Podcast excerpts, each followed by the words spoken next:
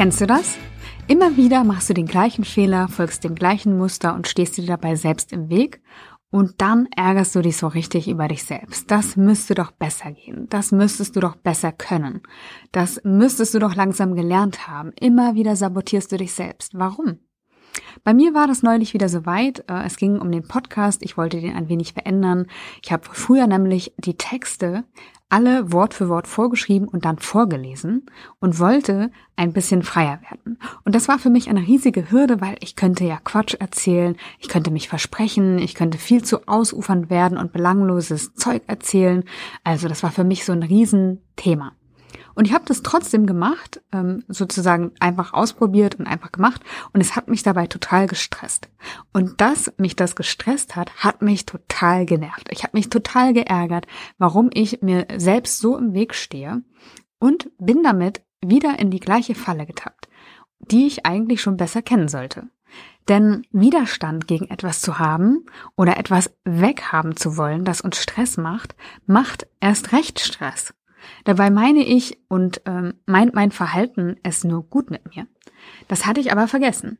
Als ich mich dann daran erinnert habe, beziehungsweise daran erinnert wurde, von einem mir lieben Menschen, wurde es dann gut. Dahinter steckt eine Grundannahme, die ich heute mit dir teilen möchte. Die stammt aus dem systemischen Coaching und ich finde sie total toll und wertvoll. Und die stelle ich dir in der heutigen Podcast-Folge vor und hoffe, dass sie für dich genauso wertvoll ist wie für mich.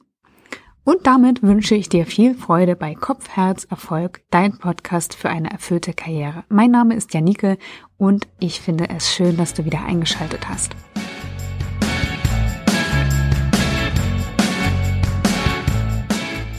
Eine Grundannahme im systemischen Coaching oder auch im NLP, also neurolinguistischen Programmieren, die möchte ich heute mit dir teilen. Ich habe schon angekündigt in dem Intro, weil ich die einfach total toll und hilfreich finde. Die Grundannahme heißt, jedes Verhalten hat eine positive Absicht. Und jetzt denkst du vielleicht, okay, wenn es um meine Bindungsängste geht, wenn es um meine Selbstsabotage geht, wenn es darum geht, dass ich mal wieder eine Tüte Chips in mich hineinstopfe, obwohl ich doch eigentlich äh, mich gesund ernähren wollte, was soll daran positiv sein? Es gibt manche Verhaltensweisen, die wir an uns einfach ablehnen, weil sie nerven, weil sie uns im Weg stehen, weil sie uns blockieren, weil sie uns von anderen Menschen äh, fernhalten. Und wir stellen uns das anders vor für uns und auch besser vor. Und vielleicht wurde uns dieses Verhalten sogar mitgegeben oder beigebracht. Vielleicht haben wir uns das abgeguckt. Vielleicht wissen wir auch gar nicht, wo es herkommt. Aber auf jeden Fall feststeht, es nervt und es muss weg. Ich kenne das total gut, gerade wenn mal wieder Glaubenssätze auftauchen, die mich einfach nerven, blockieren, stören.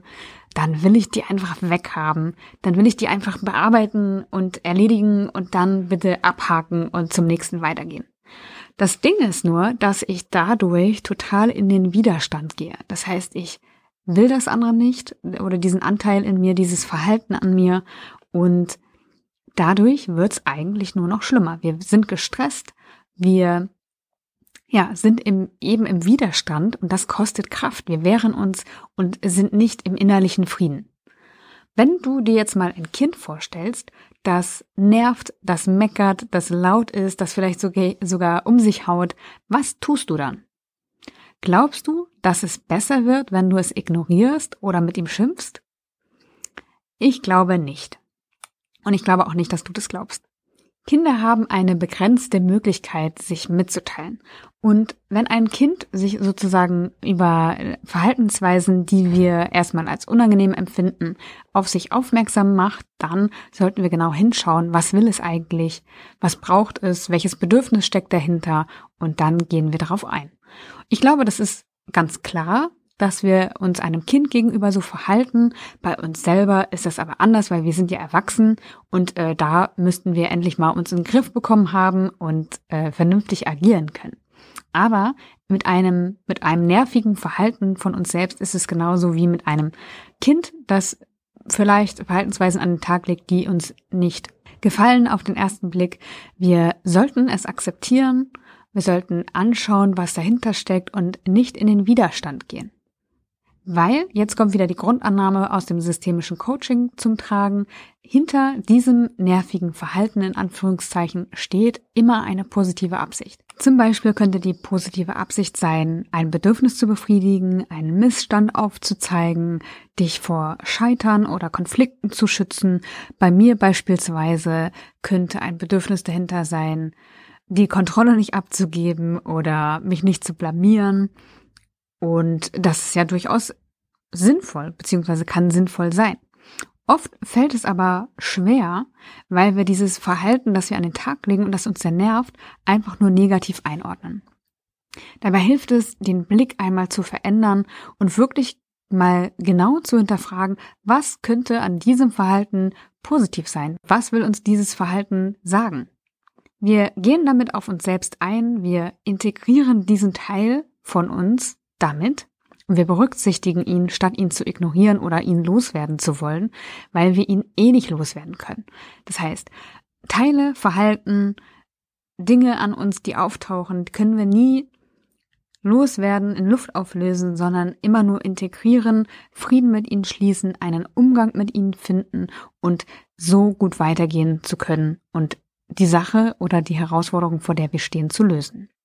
Wenn du also genervt bist von etwas von dir selber, dann schau einmal genau hin. Nimm zur Kenntnis, vielleicht kannst du sogar mit jemandem drüber reden, weil eine Außenperspektive immer total gut tut. Gerade wenn wir emotional total in Dinge verstrickt sind, dann kann eben der Blick von außen sehr, sehr wertvoll sein. Je besser wir die positiven Absichten erkennen hinter den Dingen an uns, die uns nerven, desto mehr Frieden werden wir schließen und desto mehr Möglichkeiten haben wir auch zu wachsen, weil wir eben nicht mehr im Widerstand sind, sondern Dinge integriert haben, damit aber den, die Straße frei machen, um weitergehen zu können.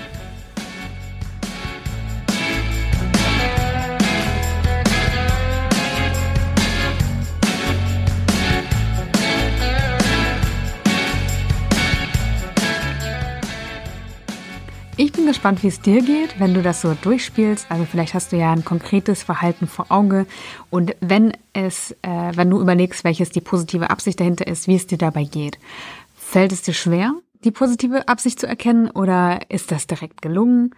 Hast du vielleicht mit jemand anderem darüber geredet oder willst du mit jemand anderem darüber reden?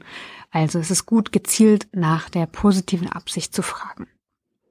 Ich bin total überzeugt von der Grundannahme im systemischen Coaching, weil wir einfach in unserem Modell der Welt funktionieren, das natürlich auch in der Kindheit geprägt wurde, aber aus diesem Modell heraus, ja, leben wir, empfinden wir, verhalten uns und wir meinen es gut mit uns. Also unser Selbstschutzmechanismus, der wirkt, um uns vor Gefahren zu bewahren und wenn gerade irgendwelche Muster oder Glaubenssätze in der Kindheit entstehen, dann haben wir einfach ein begrenztes Repertoire, um darauf zu reagieren, nehmen diese Verhaltensweisen mit und erkennen dann im Erwachsenenalter, wo wir auch anders reagieren könnte, wenn wir nicht in diesem Muster gefangen wären, dann eben diese positive Absicht nicht mehr, weil wir es ja auch anders machen können.